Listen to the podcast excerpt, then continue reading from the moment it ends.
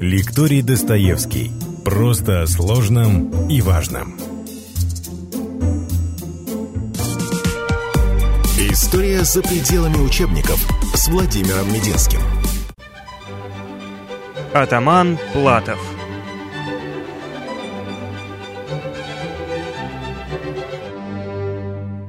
Дорогие друзья, добрый день. Я приветствую всех любителей русской истории рассказов из русской истории XVIII века. В рамках этого курса у нас есть подкурс, где мы говорим о выдающихся полководцах, русских, нерусских, российских полководцах, военачальниках. У них разная судьба, одни более известны, другие менее. Сегодня мы поговорим с вами об одном замечательнейшем человеке, и рассказ у нас будет веселым, таким легким и удалым, как и была вся жизнь этого ярчайшего русского военачальника 18-го, начала 19 века. В это время не было таких сражений в истории России, в которых бы он не принимал участие. Он прошел путь от урядника до полного генерала и стал знаменитейшим в истории предводителем казачьих войск. Это Матвей Платов. Он родился в 1753 году, примерно ровесник Ушакова, соответственно, это следующее поколение военных, на поколение младше, чем Румянцев и Суворов. Родился он на Дону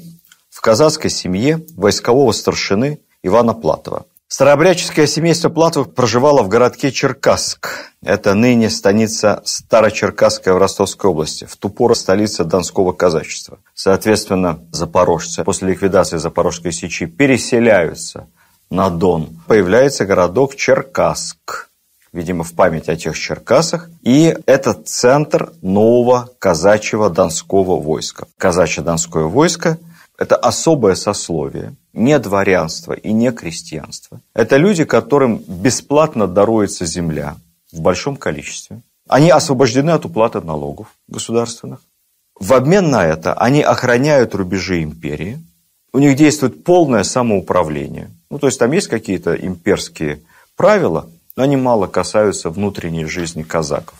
Но долг у них один. В случае войны они формируют казачьи полки, казачьи отряды, а это профессиональные военные, они все время тренируются в перерывах между собственными хозяйскими вопросами. И эти казачьи полки являются частью русской регулярной армии. На период, когда казаки охраняют рубежи или действуют рядом со своими станицами, примерно считалось в рамках 100 верст, они живут за свой счет.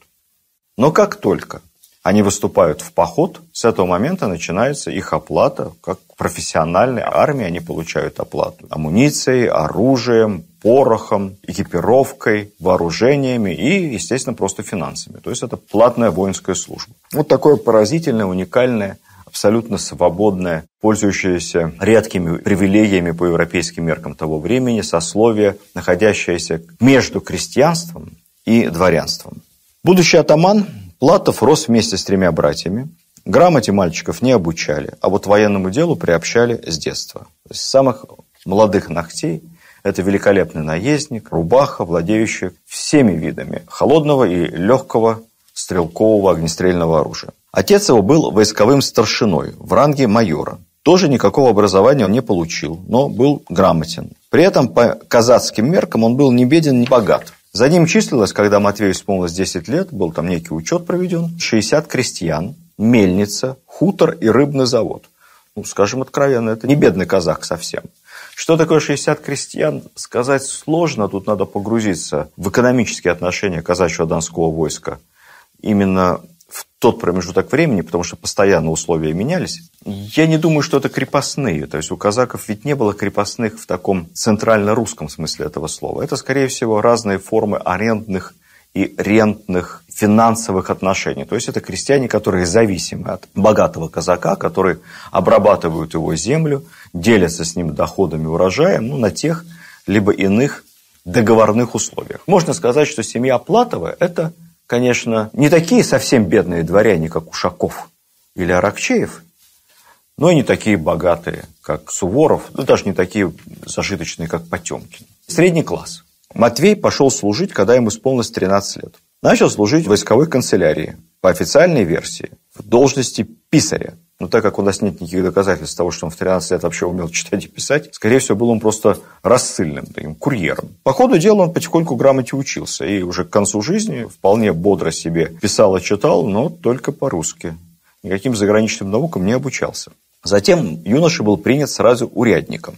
Кто такие урядники? Мы тут поговорим немного о воинских чинах и званиях в казахском войске. Урядник – это типа сержант в армии. Надо сказать, что если мальчишку сразу, подростка, взяли урядником, Значит, папу его уважали, потому что урядник это все-таки не младший. Казак, сначала там шел казак, потом, по-моему, был приказной. Опять же, в разные времена это менялось. Приказной это типа ефрейтора. Был еще младший урядник, младший сержант, и старший урядник, старший сержант. Значит, соответственно, урядник это что-то типа сержанта.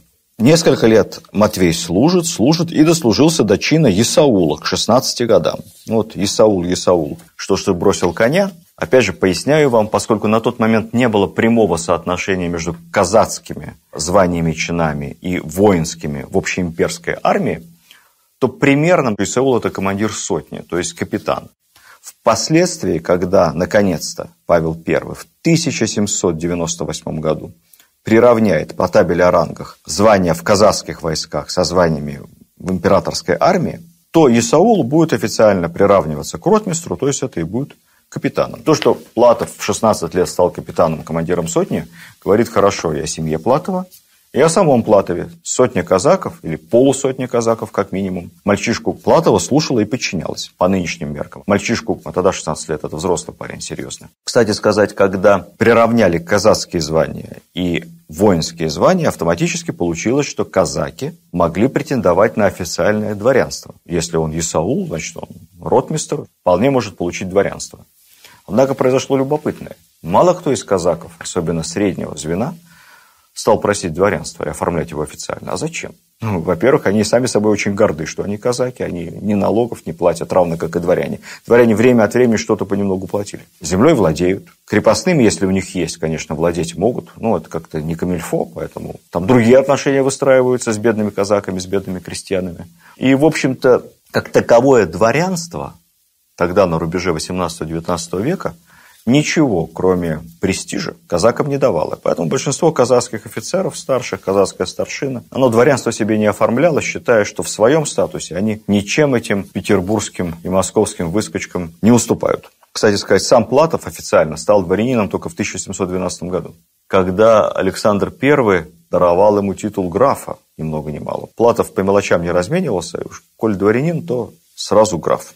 К этому моменту он уже был генералом от кавалерии. В переводе на наш современный язык – генерал армии. Перевод на язык советской армии – это маршал бронетанковых войск. Примерно так. То есть это было уже очень высокое воинское звание. Кстати, немного о зарплате. Поскольку царская казна, начиная с 1754 года, то есть это со времен еще Елизаветы Петровны, начала казакам Дансам, уже там, которые были в этот момент, еще до переселения запорожцев, начала казакам Дансам выплачивать жалования согласно чину при службе на расстоянии, как я говорил, более чем 100 верст от земель войска Донского, вот Исаул получал 18 рублей в год, плюс фуражные деньги, плюс деньги на лошадей в зимние месяцы, это 75 рублей на две лошади. Там была некая индексация со временем. Ну вот сравните Исаул приблизительно получает в 10 раз больше царского жалования, не считая всяких дополнительных выплат, чем мальчик в солдатской школе на обучение. Примерно такое было соотношение цен в гарнизонной школе.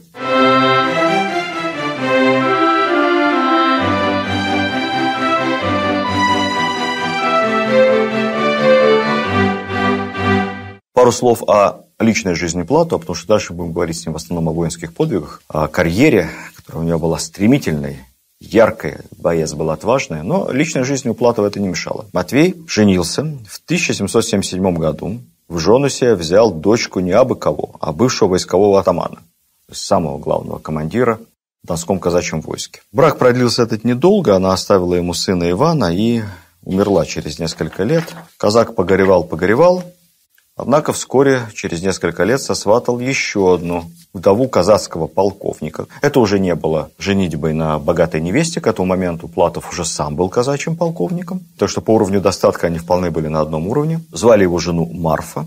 Она родит ему четырех дочерей, еще двух сыновей, плюс у нее будет сын от первого брака. В общем, все вместе, и дети Марфы от бывшего мужа, и дети Платова, и сын Платова от первой жены. Все они будут жить дружно, все останутся в воинской среде. Все дочки выйдут замуж за командиров, офицеров и генералов. Все сыновья построят внушительную офицерскую карьеру. Бывало часто, что сыновья Платова сражались на поле боя рядом с отцом, локоть к локтю, рука об руку, как, например, в 1812 году. У меня есть довольно обширная справка по каждому из сыновей дочерей Платовой. Думаю, еще нет смысла это все вам рассказывать в деталях и зачитывать. Ну вот прямо интереса ради. Например, Иван Платов, это самый старший сын от первого брака. Смотришь его боевую биографию. Штурм Измаила. Участник персидского похода Валериана Зубова. Сражение за сражением. Командовал, кстати, полком имени его отца. То есть Платов-младший командовал полком имени Платова-старшего. Я недавно видел ролик в интернете где было построение чеченского спецназа, полк имени Ахмата Кадырова, в этом нет ничего особенного, это, можно сказать, старая казахская традиция, когда полк называется именем командира, руководителя, вполне в правилах Российской империи. Далее Анна Платова, генеральша дочка, Маша Платова, генеральша дочка, Матвей Платов сын, генерал, всю войну 812 года прошел, умер, возвратившись на Дон. Иван Платов, младший, еще один Иван. Все сражения, которые знала эпоха 812 Бородино, Смоленск, осада Данцига, заграничный поход. Кстати сказать, он как раз один из немногих, кто прожил долгую жизнь. В большинстве своем ранение, тяжелая служба. Долго сыновья Платова не жили. А вот этот прожил долго. Он потом занимался хозяйством. Случайно, можно сказать, дожил до преклонных лет, потому что во время одного из отпусков Иван Платов-младший где-то там охотился, и у него выстрелил как-то неудачно, ему пробило щеку, выбило глаз. В общем, стало невозможно ему служить дальше, поэтому он со службы уволился и благодаря этому прожил долгую жизнь. Стал крупным конозаводчиком, богатым очень человеком, у него были обширные владения – но при этом он очень много помогал простым казакам. Человек был широкий, душевный. Всем было известно, что каждый год Иван Матвеевич Платов со своих заводов раздает бедным казакам, особенно отличившимся на войне, по 50-60 лошадей в хозяйство. Представляете? Ежегодно раздаривал современным языком 50-60 иномарок соседям, товарищам и сослуживцам. Возвращаемся к его отцу, к Матвею Платову. Нет такой войны в России, где не участвует Матвей Платов. Вместе с Долгоруковым Крымским он штурмует в 1771 году Перекоп. Вместе с Потемкиным воюет с турками. Берет Очаков. Во всех турецких кампаниях под началом Кутузова, где тот, в свою очередь, под началом Суворова-Потемкина. Штурмует Измаил под началом Суворова. Платов, как правило, командир легких казахских отрядов, кавалерийских, но он совсем не штабной офицер. Это невероятной храбрости в первых рядах сражающийся казак и хороший организатор. Ну, безусловно, очень авторитетный старший офицер. Много раз Суворов в своих реляциях императрице Екатерине пишет о поразительной храбрости казака Платова. После персидского похода, Палатов и там, естественно, участвует, под началом Валериана Зубова, неожиданно Платов оказывается под следствием Петропавловской крепости. Ну, казалось бы, за что? Некоторые историки искали в этом политическую подноготную, что, мол, Павел не доверял всем Зубовым, и его недоверие Зубовым, особенно Валерьяну Зубову, распространилось на его подчиненных, в том числе на Платова, и подозревая всех во всем, Павел Платова посадил за стенки Петропавловской крепости. Я немного поковырялся в этой истории. Выяснилось, что все это совсем не так. Платов погорел по экономике, как бы сейчас сказали. История была следующая. У Платова крестьяне на Дону которые обрабатывают его землю, арендуют, там, опять же, в разных степенях вассально-арендной зависимости. Крестьяне все списочные. Крестьяне умирают. Появляются мертвые души. Ну, кто знает о том, что они умерли, кроме своих? А на Дон постоянно прибывают беглые. Помните, что с Дона выдачи нет. Беглые крепостные бегут на Дон. Что делают хозяйственные и добрые казаки, хозяева, как Матвей Платов. Они этих беглых оформляют умершими. То есть меняют им имя, фамилию, записывают их взамен умерших мертвых душ, и они у них работают. Но это, конечно, запрещено законом категорически. Мало того, это укрывательство крепостных, это уклонение от налогов и масса всего-всего. При Екатерине смотрели на это сквозь пальцы, а Павел, первый человек организованный, решил наконец закрутить гайки. Поступили, естественно, доносы, этим доносом был дан ход – И вот Платова по экономике, по экономической статье, как бы сейчас сказали, заключили в Петропавловскую крепость на период следствия. Там он сидел, сидел, сидел, ничего особо страшного в этом не было. А тут еще и подвернулся так называемый индийский поход. Павлу Первому понадобились крепкие, энергичные, опытные казаки, чтобы завоевать Индию. Об этом мы с вами подробнейшим образом будем говорить э, в серии лекции о Павле Первом. Я наконец-то вам их анонсирую, скоро они выйдут. И Платова выпускают. Он отправляется в индийский поход вместе с небольшим войском казаков, 22,5 тысячи. Он не командир этого войска, там будет другой атаман. Платов у него один из заместителей, как бы сейчас сказали. Кстати сказать, не надо думать, что Павел I собирался завоевать Индию силами 22 тысяч казаков. Нет, там предполагалось, что еще 35 тысяч будет сухопутная армия, которая к ним присоединится. И 35 тысяч дадут французы. И командовать этой объединенной армией по одному из сценариев развития событий должно было быть поручено молодому генералу Массена, будущему маршалу Франции. Так что вот если мы это все сложим, там 20, там 35, там 35, и рядом Массена и Платов, эта идея не выглядит столь авантюрно. И опять же, подробнее об этом будем говорить в цикле лекций о Павле. После индийского похода Платова уже Александр I назначает атаманом всего Донского казачьего войска. Что такое на тот момент это войско? Численность обоего пола донских казаков, обратите внимание, обоего пола. Во всей Российской империи учитывают только людей мужского пола, но в Донском войске обоего пола. Мне кажется, что для современных жителей Краснодарского края, Ростовской области особенно, ростовчанок, это должно быть очень приятно. Так вот, численность казаков обоего пола – на тот момент, рубеж 18-19 века, 320 тысяч человек. Соответственно, штатная военная мощь казачества составляет примерно 40 тысяч вооруженных казаков. То есть это взрослое боеспособное мужское население, которое может быть без ущерба для продолжения сельского хозяйства выведено под ружьем, ну или под пиками, конными, в помощь регулярной армии. 40 тысяч казаков. Вот этим войском и командует Платов. На самом деле оно всегда было немного поменьше. Казахский полк – это 500 сабель. Никогда казахские полки не были стопроцентно укомплектованы. Всегда чего-то не хватало. Объективно убитые, раненые. Пополнение это долго идет с Дона. Так что реально полки были поменьше. Донской атаман Платов в мирное время провел внушительную, как бы сейчас сказали, оргработу по управлению своей территорией. Прежде всего, он основал город Новочеркасск столицу Донского казачества. Дело в том, что старая столица, вот город Черкасск, где родился Платов, это была стихийная застройка, очень неудобная, хаотичная. Жить там можно, а вот войску функционировать нельзя. Улицы кривые, маленькие, казакам не проехать, построение не провести, площадей нормальных нету для организации парадов, учений и так далее. Поэтому Платов обратился к Александру Первому с просьбой неподалеку, в 20 километрах от Черкасска, основать новую столицу Донского войска, просто с нуля, вот как Петербург или как там, Бразилия в Бразилии, и назвать его Новочеркасск. Этот город прекрасный, красивый, с фантастическим собором, с двумя памятниками атаману Платову, насколько я знаю, может и больше, два я видел. Мы все там стремимся куда-то поехать, что-то узнать неведомое. Съездите для начала в Новочеркасск. Почувствуете там такую энергетику, такой масштаб, такой вольный воздух, что лучше Египта.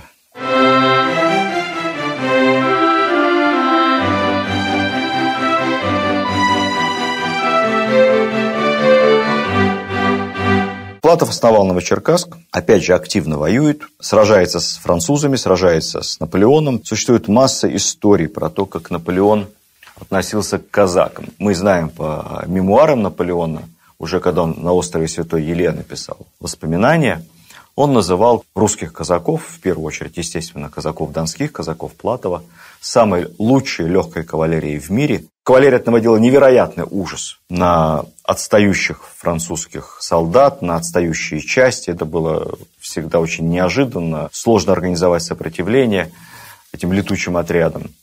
И Наполеон сетовал, что если бы у него было в таком количестве казачье войско, то он точно завоевал бы весь мир. В общем, боялся. В Тильзите Платов даже встречается несколько раз с Наполеоном. И опять же на эту тему существует масса анекдотов, историй про то, как якобы Наполеон Платова хотел наградить орденом почетного легиона, а Платов отказался, потому что негоже русскому казаку из рук бусурмана какие-то ордена принимать. Тогда Наполеон подарил Платову табакерку золотую со своим вензелем, так бы, от себя. А Платов в ответ Наполеону подарил лук, правда, не казахский, казаки этим не занимались. Это был трофейный турецкий лук в серебряном обрамлении со стрелами. Это было очень стильно, потому что европейцы казаков считали варварами. А Наполеон этот лук взял, и они там долго беседовали. Я, я думаю, что все это неправда. Потому что, ну, во-первых, ну, где Наполеон, а где Платов? Наполеон-то еще мог что-то Платову подарить, а вот по протоколу снизу вверх Платов Наполеону вряд ли. Дело не в этом. Дело в том, что сложно переоценить роль казаков Платова в наших европейских войнах начала XIX века и, конечно, в войне 812 года. Я обещал вам, что я не буду рассказывать про 712 год. На эту тему много прекрасных книг, лекций, фильмов, разных источников информации – но буквально про один эпизод нельзя не сказать. Это рейд Платова и Уварова, казачий рейд кавалерийский, во фланг наполеоновской армии под Бородино. Не могу про это не сказать вот почему. Есть в интернете, в некоторых даже книгах, устойчивая байка про то, как Платов проспал Бородинскую битву, будучи мертвецки пьяным. Ну, Платов чем не нормальный человек, он живой человек, любил выпить. Он к этому моменту уже не молод. И, может быть, сколько он пил в молодости, и сколько он пил в 812 году, последствия могли быть разными. Недоброжелатели говорят, что он еще любил выпить и пожаловаться на невнимание к нему властей, которые никак ему не дадут графский титул. Вот он его получил в конце концов после Бородино сильно.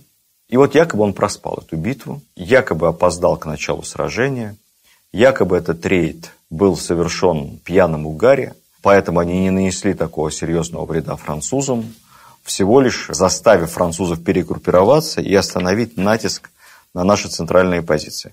Эти байки основываются на неком письме Кутузова Александру, где он негативно отзывается о Платове и Уварове, ну, при этом довольно дипломатично. Уваров был любимцем Александра, тоже кавалерийский генерал. И Платов и Уваров были одними из немногих командиров и старших офицеров, которые не были представлены после Бородино ни к наградам. Ну, в действительности, конечно, все это не совсем так. Силы, которыми заходили во фланг Наполеону казаки Платова-Уварова, кавалеристы, были очень ограниченными, не более пяти тысяч сабель. Никакого решительного перелома нанести они не могли. Наверное, Кутузов от отчаяния согласовал этот рейд, и действительно это было связано с какими-то избыточными ожиданиями просто. Свою роль они сыграли. Пьяным Платов не был, все это неправда. Выпить он любил, но не на поле боя. Затем последуют заграничные походы, и вот тут вот вход казаков в Париж и миллион пошедших в аналы мировой литературы истории о казаках в Париже. Конечно, казаки в восприятии парижан и парижанок – это что-то такое страшное. Это варвары, это какие-то бородачи, которые будут нанизывать вас всех на пике. Все оказалось совсем не так. Казаки были дружелюбны, Казаки были миролюбивы, казаки иронично кичились своей такой неевропейскостью, своей особостью. Вскоре после этого появится в Париже мода на бороды а-ля козак, появится бистро, про которое мы с вами прекрасно знаем, потому что быстро-быстро хватит нам ковыряться. Быстрее несите еду. Бистро. Появится у русских офицеров привычка убирать пустые бутылки со стола. Про это я вам сейчас рассказывать не буду, можете погрузиться, узнать поподробнее. Казаки будут разбивать свои кавалерийские временные лагеря прямо на берегах Сены, купать лошадей, ну и сами купаться, естественно, нагишом там же в Сене, вызывая любопытные и сильно завистливые взгляды парижан и парижанок. Там сейчас на берегу Сены стоит замечательный, скромный, к сожалению, но интересный памятник как раз казаку, который привел свою лошадь на водопой на реку. Посмотрите его, если будете в Париже. Платов в «Зените славы». Потом он еще поедет в Лондон.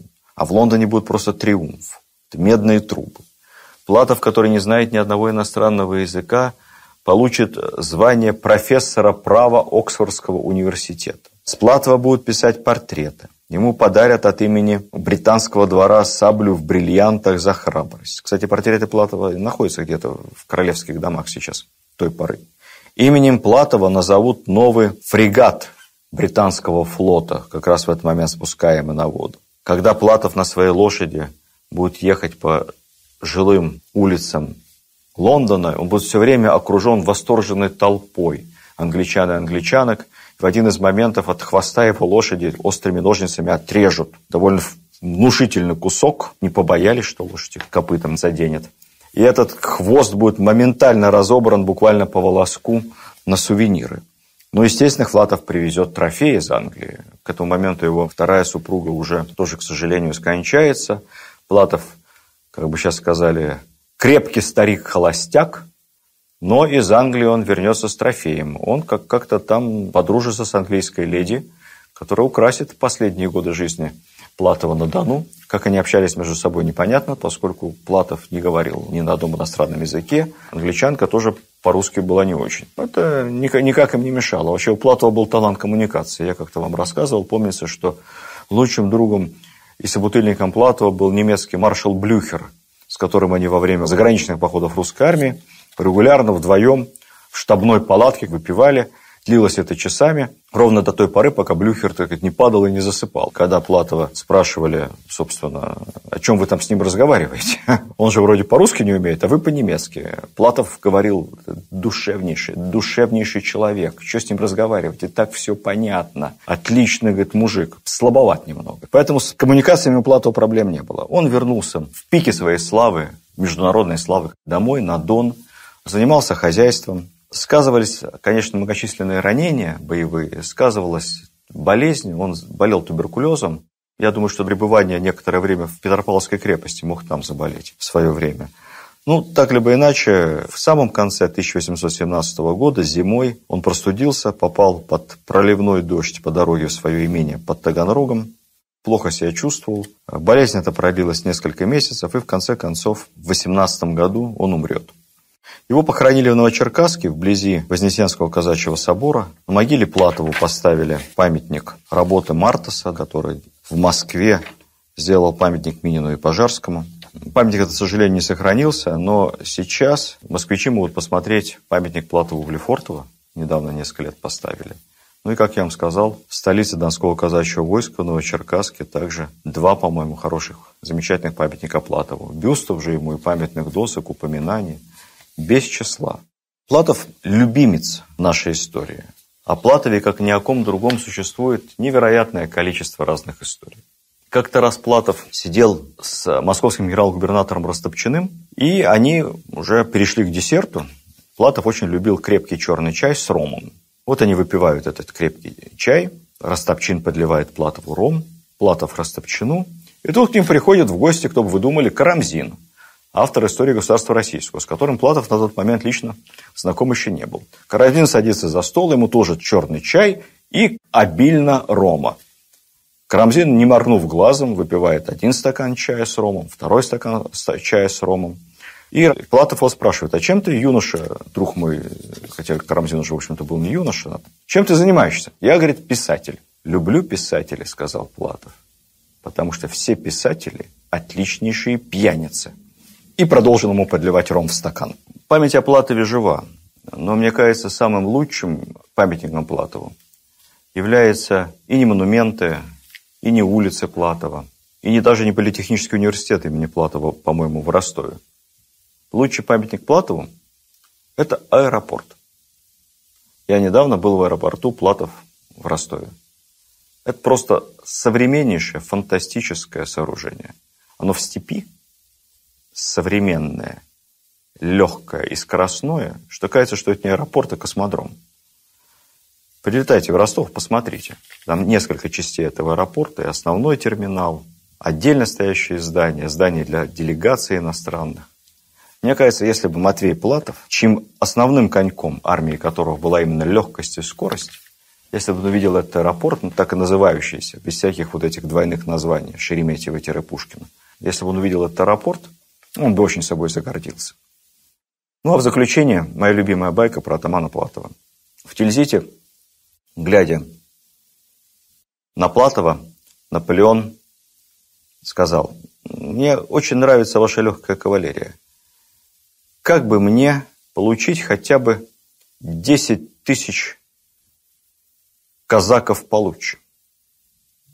Платов, не моргнув глазом, сказал, Ваше императорское величество, пришлите мне 10 тысяч француженок получше, и я скоро обещаю вам 10 тысяч отличнейших казаков. Были-то люди в России. Нам надо у них учиться, на них равняться и, конечно, о них помнить. Всего самого доброго, а всем жителям Юга России горячий привет. Прекрасно у вас был соотечественник. Матвей Платов. Видеоверсию данного подкаста смотрите на сайте достоверно.ру.